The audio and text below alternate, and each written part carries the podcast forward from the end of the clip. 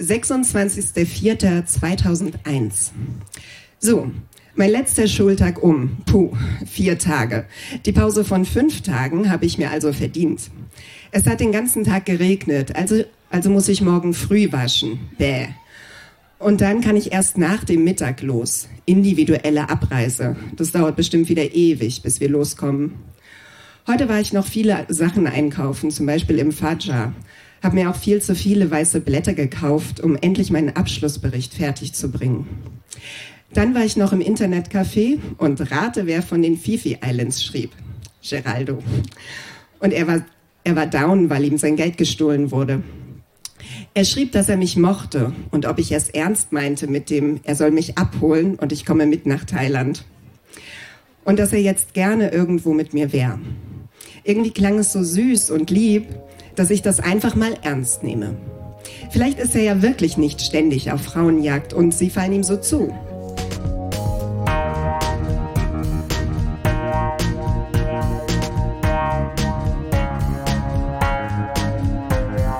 Texte von gestern. Erwachsene lesen Dinge, die sie als Kinder geschrieben haben.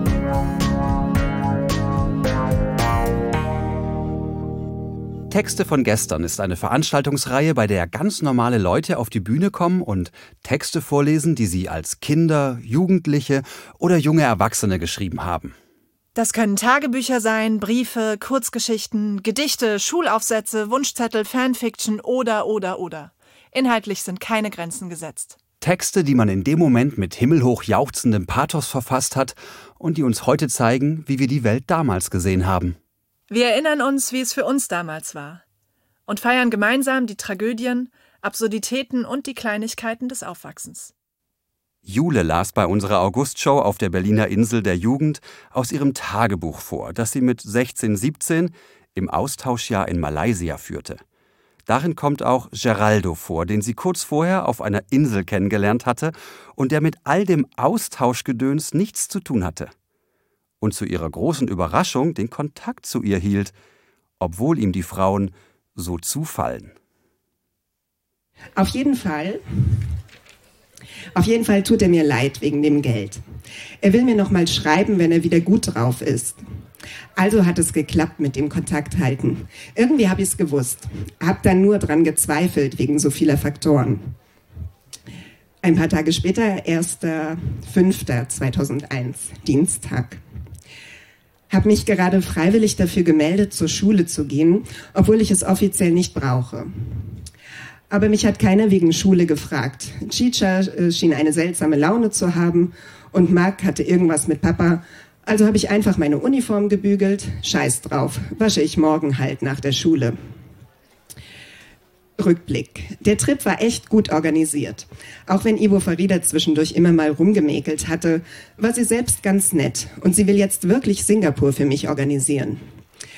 Wir hatten zwar Mädchen dürfen, wir hatten zwar Mädchen und Jungs dürfen sich nicht besuchen Regeln, aber da keine Aufpassperson da war, hat sich dann auch keiner mehr dran gehalten. Die vier Nächte waren ganz lustig, obwohl es nicht so durchgedreht war wie in KL. Am schönsten fand ich die zweite Nacht. Ich habe die ganze Nacht mit Claire geredet. Erst wegen Geraldo brauchte ich mal jemanden zum Zuhören, aber dann auch über die ganzen tiefen Sachen, die uns beschäftigen. Zurzeit tut es mir richtig weh zu sehen, wie die Natur behandelt wird. Und wir waren auch beide fed up mit darüber reden. Man muss etwas tun. Das Beste am Trip war Guatempurang, eine Höhle, durch die wir eine fünf Stunden Wanderung gemacht haben. Es war total duster. Und nach circa einer halben Stunde gingen wir dann vom Geländer weg und waren plötzlich nur noch auf uns, die Taschenlampen und den Führer gestellt. Es war echt riesig und ein, total, und ein totales Abenteuer, wenn ich daran denke, wo wir lang geklettert sind und was alles hätte passieren können. Nach einer Weile sind wir auch durch unterirdische Flüsse gelaufen. An einer Stelle stiegen wir alle durch ein ca. 40 Meter breites Loch in die Tiefe und fanden uns im knietiefen Wasser wieder. Die Decke wurde immer niedriger und überhaupt alles enger. Moment. Und wir hatten circa 20 Zentimeter zwischen der Wasseroberfläche und der Decke. war irgendwie beängstigend und abenteuerlich, weil sich doch hier niemand so wirklich um die Sicherheit kümmert. Die hatten nicht mal einen Sanikasten oder so dabei. Die anderen Tage waren wir auf Kokospalmenplantage, auf diesem Krabbenteil, Pankor, Passasalik, bei einer Ipo-Family. War alles sehr interessant und wir waren jeden Tag müde. Ich habe aber trotzdem nur vier Stunden geschlafen jeden Tag. Heute Morgen, nach zwei Stunden Schlaf, war ich tierisch müde und wir sind an diesem dämlichen Unkubusu-Berg hoch. Ich war nicht die Einzige, die ich war nicht die Einzige, die gestorben ist an Erschöpfung und andauernd plädierte umzukehren. Letztlich war ich dann doch oben und bin stolz auf mich. Jetzt bin ich tierisch müde, habe nur bei Ibo Farida eine Weile geschlafen, als wir mit allen dort auf die Abreise gewartet hatten und die Summer Jam 2000 in Disneyland geschaut hatten. Haben die ganze Zeit äh, Christina Aguilera und Enrique Iglesias, in Klammern, meine Güte, hat der eine Ähnlichkeit mit Geraldo, besonders mit Hut. Verarscht. Kommt noch zu dem Satz. 3. Mai 2001. Heute war mal wieder ein ausgefüllter, mehr oder weniger, Tag. In der Schule habe ich Karten geschrieben und einen Brief.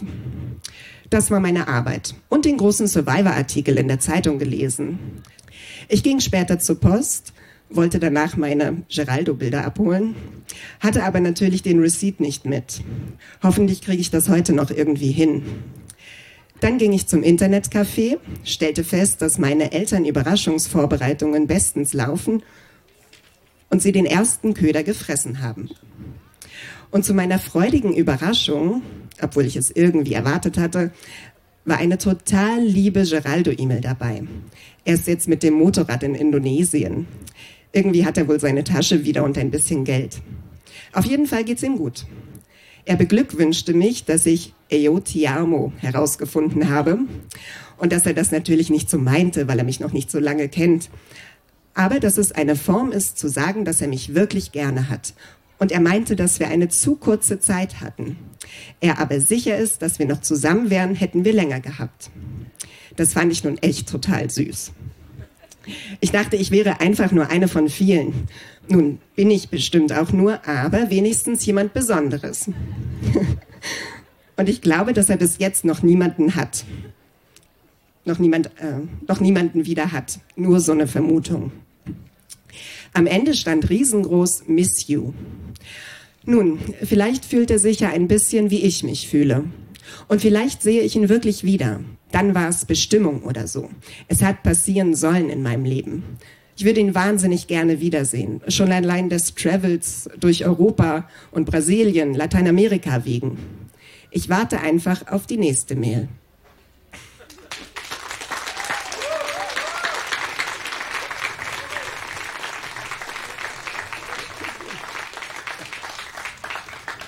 Jule, die Frage ist naheliegend und ich glaube, mehrere Leute interessiert die Antwort. Hast du ihn jemals wiedergesehen? Ja, tatsächlich. Oh. Ähm, ja, ja, tatsächlich sogar mehrmals. Ich bin später ähm, mit meiner Freundin nochmal, also nee, nach dem Abi, genau, nach dem Abi sind wir nach Brasilien. Er war ja Brasilianer. Und tatsächlich hat er uns vom Flughafen abgeholt und wir haben eine Weile bei seiner Familie gewohnt. Genau, und später kam er sogar noch mal ein, zwei Jahre später nach Deutschland. Okay, damit habe ich nicht gerechnet. Dann habe ich noch eine zweite Frage. Du hast vor 20 Jahren, warst du schon leid darüber zu reden, wie man die Umwelt retten kann und dass man mehr tun müsste. Wie, wie hat sich das seither entwickelt bei dir? Hm. Weiß, also ich bin jetzt keine Aktivistin oder so, aber ich trenne meinen Müll und kaufe kein Obst in Plastik, aber ich fand es auch... Ähm, ich fand es auch sehr bezeichnend, vor allem weil die in Malaysia auch, die haben so Wasserrinnen außen, da ist das Abwasser drin. Und da haben die schon immer die ganze Zeit diesen Scheiß reingeschmissen und man hat diese wahnsinnig tollen Palmlandschaften und die müllen das so zu. Und das fand ich, glaube ich, damals schon richtig krass. Ja, aber sieht man mal, ne? wie wenig passiert ist tatsächlich.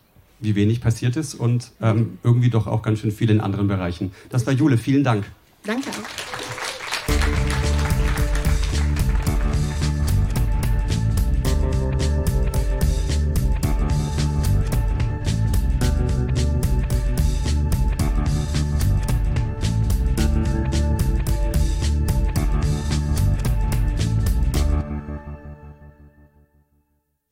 Hat mit 20 für den Geburtstag ihrer Mutter ein Gedicht verfasst, das allerdings weder mit ihrer Mutter noch mit Geburtstagen zu tun hat.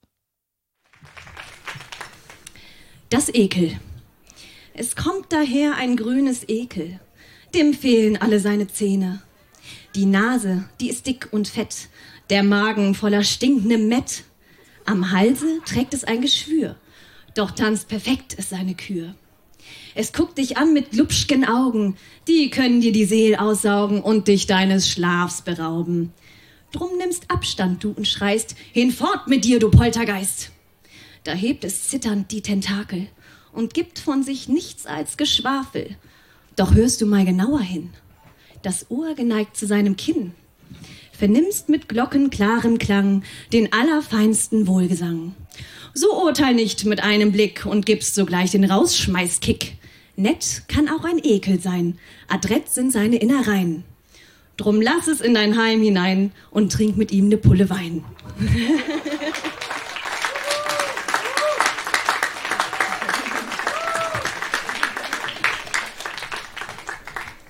Ich habe am Anfang nicht aufgepasst, weil ich hier noch Desinfektionsmittel Aha. hin und her gestellt habe. Zu welchem Anlass hattest du das geschrieben? das ist äh, ein Geburtstagsgedicht für meine Mutter. Dann habe ich es doch richtig verstanden. Genau. Ich dachte, ich war benebelt von dem Desinfektionsmittel oder so. Nee. Nee, das ist ja, das ist so meine Art, das äh, mache ich ganz gerne. Kennst du Sven schon? Ich glaube, ihr könntet, wenn ihr mal zusammen was schreibt, so als kreatives Duo, auch ganz, ganz inter interessante Texte zusammenschreiben. Könnte interessant werden, ja. Okay, also Svens, Svens also. Massenmorde in Reimform. ja. Das ist mein Auftrag an euch. In zehn Jahren dürft ihr es hier vorlesen. Gerne, also. okay. Vielen Dank, danke, dass du da warst. Danke.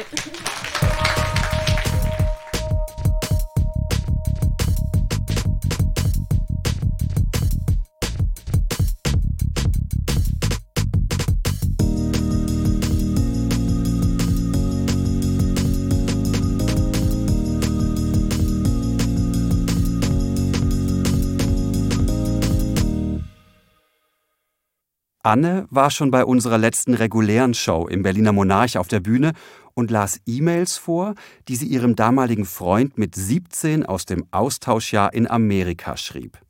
Wir hören nun die Mails vom vierten, fünften und sechsten Tag in den USA. Ähm, okay, also ähm, 23.08.1999, 3.57 Uhr morgens. Na toll, vielen Dank für diese beschissene kurze E-Mail. Ach Quatsch, ich scherze nur, hab dich lieb. Okay, ich werde dich so wie vereinbart anrufen. Also hoffe ich, ich weiß es nicht ganz, weil ich mich heute mit Nick treffe und auch nicht genau weiß, wann wir uns treffen, aber ich hoffe, ich schaffe es. Wäre nicht so gut, sonst wirst du mich wahrscheinlich schlagen. Ach nein, das machst du ja nicht. Du bist doch lieb, oder? Äh, so, ich muss jetzt aufhören. Wir haben Besuch bekommen. Ciao, bis vielleicht zum Telefonat. Okay. Äh, selber Tag, 23.08.1999, 19.14 Uhr. Hi, mein allerliebstes Babe. Heute ist der fünfte Tag und ich hatte das Gefühl, völlig auszurasten. Mir geht es ziemlich dreckig und ich habe das Gefühl zu ersticken. Ich weiß nicht, was los ist, aber als ich heute zum Computer kam, war keine Mail von dir da. Ich musste wieder ziemlich weinen. Ich hasse Schreiben, in Anführungsstrichen. Naja, egal. Ich weiß nicht, was mit dir los ist, ob du sauer oder traurig bist, weil ich gestern davon geredet habe, dass ich vielleicht es irgendwann besser äh, wäre, wenn wir uns nur noch schreiben und chatten, weil ich immer so fertig nach unseren Telefonaten bin oder weil ich dann gestern nicht mehr weiter telefonieren wollte oder weil ich entschieden habe, nach Amerika zu gehen und nicht bei dir zu bleiben. Ich weiß es nicht. Ich weiß nur, dass ich super weit weg bin und es dir nicht recht machen kann. Und das macht mich völlig irre. Ich weiß nicht, was du willst, wie es dir geht. Ich kann dich nicht sehen, ich kann dich zwar hören, aber das reicht mir nicht. Und ich weiß nicht, wie ich das für mich regeln soll. Ich bin doch nicht allwissend.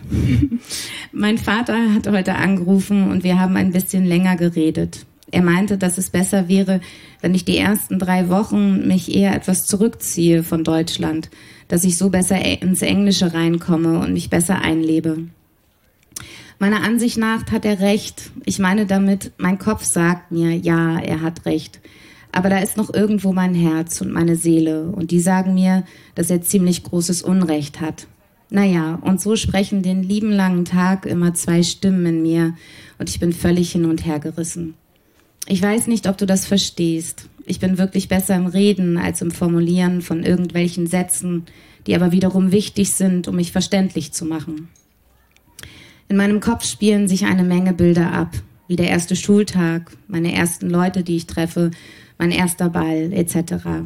Nur dass ich das Gefühl habe, dass ich diese Momente, wenn ich sie erlebe, nicht richtig genießen kann, weil du da bist oder dass ich in diesen Momenten vielleicht gar nicht an dich denke und wenn ich dann in meinem Bett liege, mir Vorwürfe mache, weil ich nicht an dich gedacht habe. Ich hoffe, du verstehst, was ich meine. Ich meinte zu meinem Vater, dass wenn so etwas passiert, ich mir Vorwürfe machen würde, weil ich dich auf eine Art und Weise verarsche oder betrüge, weil ich Big Fun habe und dir geht es vielleicht immer noch scheiße. Und du in dem alten, langweiligen Bremen sitzt und dich mega scheiße fühlst, weil alles dich an mich erinnert. Oh, es ist so schwer, das in Worte zu fassen. Ich habe einfach Angst, dass es mir irgendwann so gut geht, dass ich mit Deutschland für diese zehn Monate nichts mehr zu tun haben möchte. Ich kann mir das jetzt überhaupt nicht vorstellen, aber was ist, wenn der Tag kommt? Ich möchte jeden Tag am liebsten zurückfahren und einfach nur bei dir sein. Ich habe dir das noch nicht oft gesagt, aber nur weil ich das Gefühl habe, es nicht denken zu dürfen, weil es mir ja, so wie es jetzt ist, ich es mir ja ausgesucht habe. Du verstehst, was ich meine. Ich glaube nicht, dass ich irgendwann gar nicht mehr schreibe, sei es jetzt dir oder Freunden oder meinen Eltern. Aber vielleicht wird es einfach weniger und ich will nicht, dass dann irgendjemand von mir enttäuscht ist. Denn du meintest ja auch, wenn du die Chance gehabt hättest, hättest du es auch getan. Auf jeden Fall hättest du dich gefreut, es zu machen. Du hast gerade angerufen, ich höre jetzt auf und wenn mir noch etwas mehr einfällt, dann schreibe ich dir das in der nächsten E-Mail. Ich hoffe, du hast mich ein klein wenig verstanden. In Liebe, Anne. Ich liebe dich. Ähm, am nächsten Morgen, 24.08.1999, morgens um 6.25 Uhr. Danke. Ich danke dir, aber ich kann noch nicht viel dazu sagen, aber es hat mir geholfen. Ich warte auf deinen nächsten Brief. So kann ich noch ein bisschen über das nachdenken, was du geschrieben hast. Vielleicht schreibe ich dir heute noch. Nochmal vielen Dank. Und um dir zu sagen, wie sehr ich dich liebe, brauche ich mehr Wörter, als in meinem Wortschatz sind. Ich versuch's mal. Du bist ein Schatz. Bye and see you later.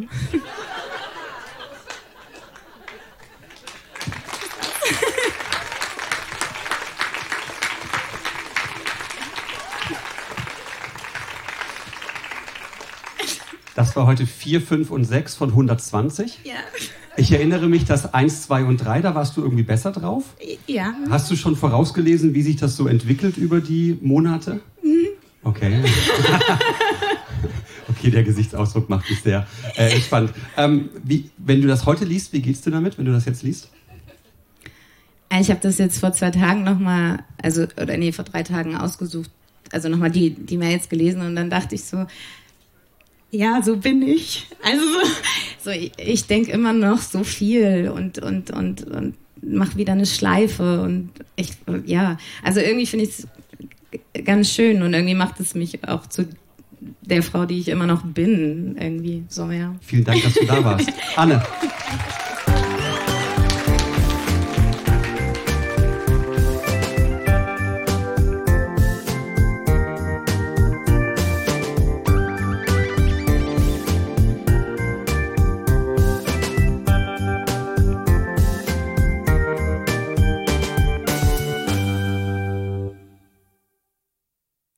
Kam auf unsere Bühne und hatte ihren Debütroman dabei, den sie mit elf Jahren geschrieben hatte.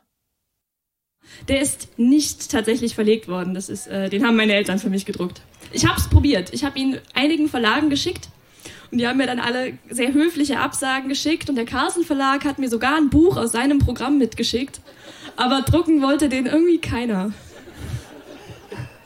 Ist der auch innen, also ich lege gleich auch das Deckblatt noch auf, aber ist der auch innen komplett handschriftlich? Nein, der ist tatsächlich in 14 Punkt Comic Sans MS gesetzt. Ich bin Immer froh, wieder dass ich gefragt habe. durchsetzt mit, mit Zeichnungen und Oh Gott. Diagrammen und so Sachen. Ich könnte nicht gespannter sein auf Kim von gestern. Dankeschön, stoppt mich, wenn ich überziehe. Ich lese einfach mal den Anfang, weil ich mich nicht entscheiden konnte. Der Roman heißt Help Me. Hilfe, ich habe ein Buch geschrieben. Vorwort. Vorwörter sind überflüssig. Ich habe mir mit meinem auch nicht viel Mühe gegeben. Das liest eh keiner. Um ehrlich zu sein, ich lasse das auch immer aus. Also, worauf wartest du noch? Fang an. Jetzt folgt eine Zeichnung. Es ist ein androgynes Strichmännchen. Das bin ich. Beziehungsweise, das soll ich sein. Ich kann nicht zeichnen. Ich kann auch nicht schreiben.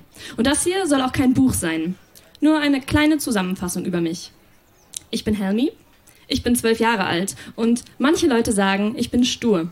Das stimmt aber gar nicht. Ich bin einfach nur resolut. Jedenfalls versuche ich, einfach nur resolut zu sein. Gestern habe ich es wieder versucht. Das war in der Kantine. Es hat ziemlich großen Krach gegeben. Dazu habe ich ein Gedicht gemacht. Jetzt wunderst du dich, weil ich gesagt habe, ich kann nicht schreiben.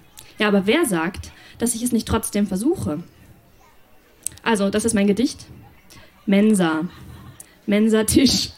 Mensa-Tisch, Abwisch. Mensa-Tisch, Abwisch, Verweigerung, Ärger. Das Ganze ist unterzeichnet mit von XY. Okay, das ist ein komisches Gedicht. Wahrscheinlich hat jetzt keiner verstanden, was ich meine. Aber ich habe ja gesagt, dass ich nicht schreiben kann. Ich habe euch gewarnt. Damit ihr das jetzt trotzdem kapiert, was gestern in der Mensa passiert ist, habe ich es nochmal aufgeschrieben, ohne Gedicht.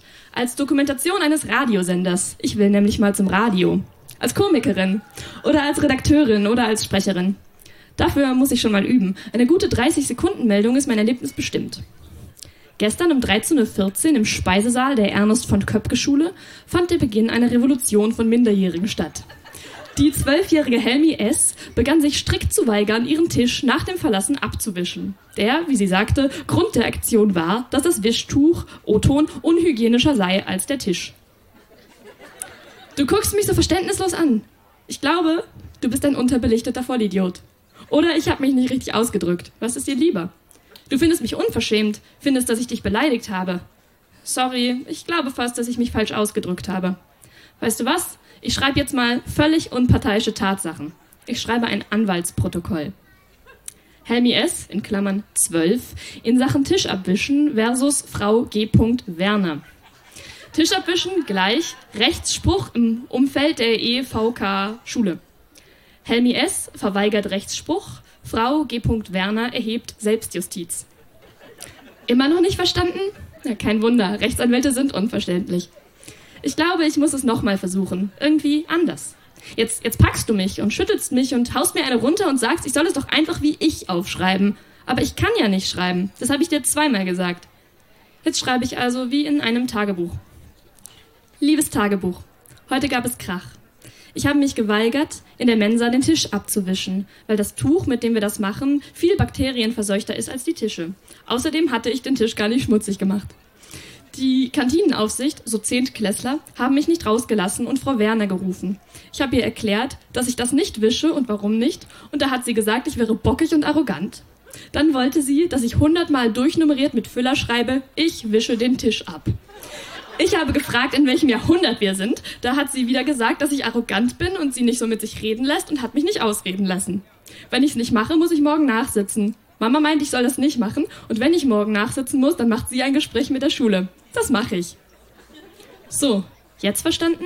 Ich glaube schon, es sei denn, du bist wirklich ein unterbelichteter Vollidiot. Das hoffe ich nicht. Ich will nicht, dass nur unterbelichtete Vollidioten mein Buch, äh, sorry, meine Zusammenfassung lesen. Ja, dann ist es auch so gekommen und ich sitze gerade beim Nachsitzen. So lange, bis ich den Tisch gewischt habe, an dem ich gestern gesessen habe. Das hat doch inzwischen schon jemand anderes gemacht. Ich werde ihn nicht abwischen.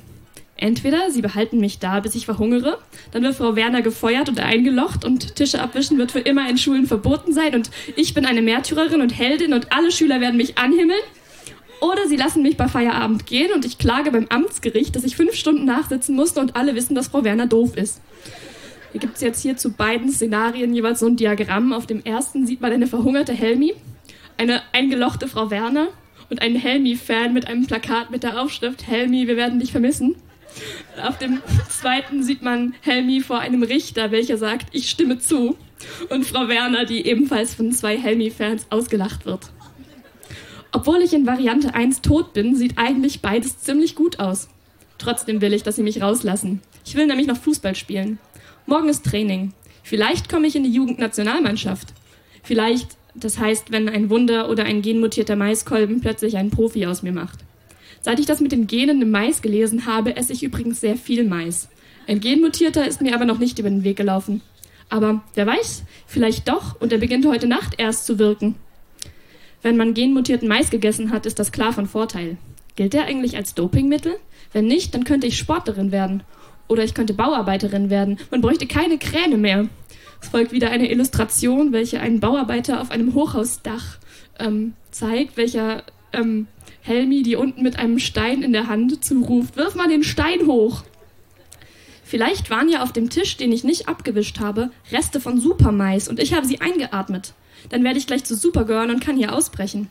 Bis jetzt zeigt sich aber noch nichts. Jetzt denkst du wieder, dass ich spinne. Du Glücklicher, du bist ja vollkommen unwissend. Mein Vater ist Lebensermittler. Das heißt, er ermittelt mit Lebensmitteln. Immer wenn ich etwas esse, erzählt er mir, wie viel Känguruschwanz und Kükenmatsch und Eipulver und Geschmacksverstärker und Sägemehl und giftiges Holzschutzmittel da drin ist und was sonst noch. Ich hasse Essen, weil ich entweder zu Hause am laufenden Band über PVC-verseuchte Gummibärchen informiert werde oder in der Schule nachher mit einem vollkommen unhygienischen Wischtuch den Tisch abwischen muss. Meine Freunde weigern sich, bei mir zu Mittag zu essen. Es sei denn, ich versichere ihnen, dass ich meinen Vater ausgesperrt habe. Am liebsten esse ich in irgendwelchen Gaststätten und zwar eigentlich fast alles. Nur Brötchen oder Salat mit Eischeiben obendrauf mag ich nicht, weil das meistens Stangeneier sind. Und immer wenn ich Stangeneier sehe, sagt die Stimme meines Vaters in meinem Kopf, die Formen, in denen Stangeneier hergestellt werden, werden oft monatelang nicht gereinigt. Igitt, darin sind ja noch mehr Bakterien als an dem Wischtuch. Jetzt ist wieder ein Diagramm hier drin. Es sind äh, zwei Eier, jeweils von der Seite und von oben. Das eine ist ein normales, eierförmiges Ei aus einem Huhn. Und das andere ist ein Stangenei. Ich weiß nicht, ob man sie kennt, aber das Stangenei ist so zylinderförmig. Okay, es sieht doof aus, aber ich kann nicht zeichnen. Ich habe euch gewarnt. Äh, wollten wir uns über Stangeneier unterhalten? Wollten wir uns über Stangeneier unterhalten? Das ist ein gutes Ende, glaube ich.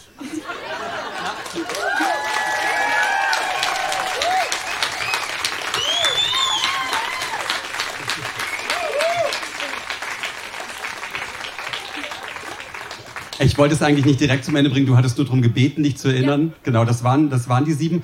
Ich hätte noch ewig zuhören können und ich würde mich auch wahnsinnig gern mit dir über Stangeneier unterhalten, tatsächlich. Ähm, aber bei der Gelegenheit wollte ich fragen, was hattest du zum Thema Autobiografie gesagt zu deinem Text? Was, welcher Anteil ist da? Ich hatte Bist tatsächlich diesen Konflikt mit dem Mensatisch, den ich nicht abwischen wollte, weil dieses Tuch wirklich ungeheuer ranzig war. Äh, und mir wurde dann auch mit Nachsitzen gedroht, weil ich nicht hundertmal schreiben wollte, ich wische den Tisch ab. Aber es ist letztendlich nicht dazu gekommen. Also, ich habe dann nicht nachsitzen müssen. Für mich warst du eine schön renitente, wahnsinnig sympathische Elfjährige. Vielen Dank, dass du heute da warst. Dankeschön.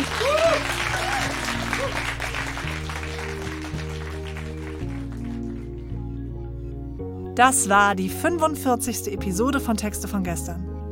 Die nächste Folge mit Highlights aus unserer zweiten Open-Air-Show auf der Insel der Jugend kommt in zwei Wochen. Unsere nächste Live-Show findet am 22. Juli in Berlin auf der Insel der Jugend statt. Alle Infos zu unseren Veranstaltungen findet ihr auf unserer Facebook-Seite oder auf texte von gestern.de. Dort könnt ihr euch auch zum Vorlesen anmelden. Wir freuen uns auch über euer Feedback. Liked unsere Facebook-Seite, bewertet den Podcast in der App eures Vertrauens, schreibt uns Mails oder Nachrichten und erzählt euren Freunden von uns.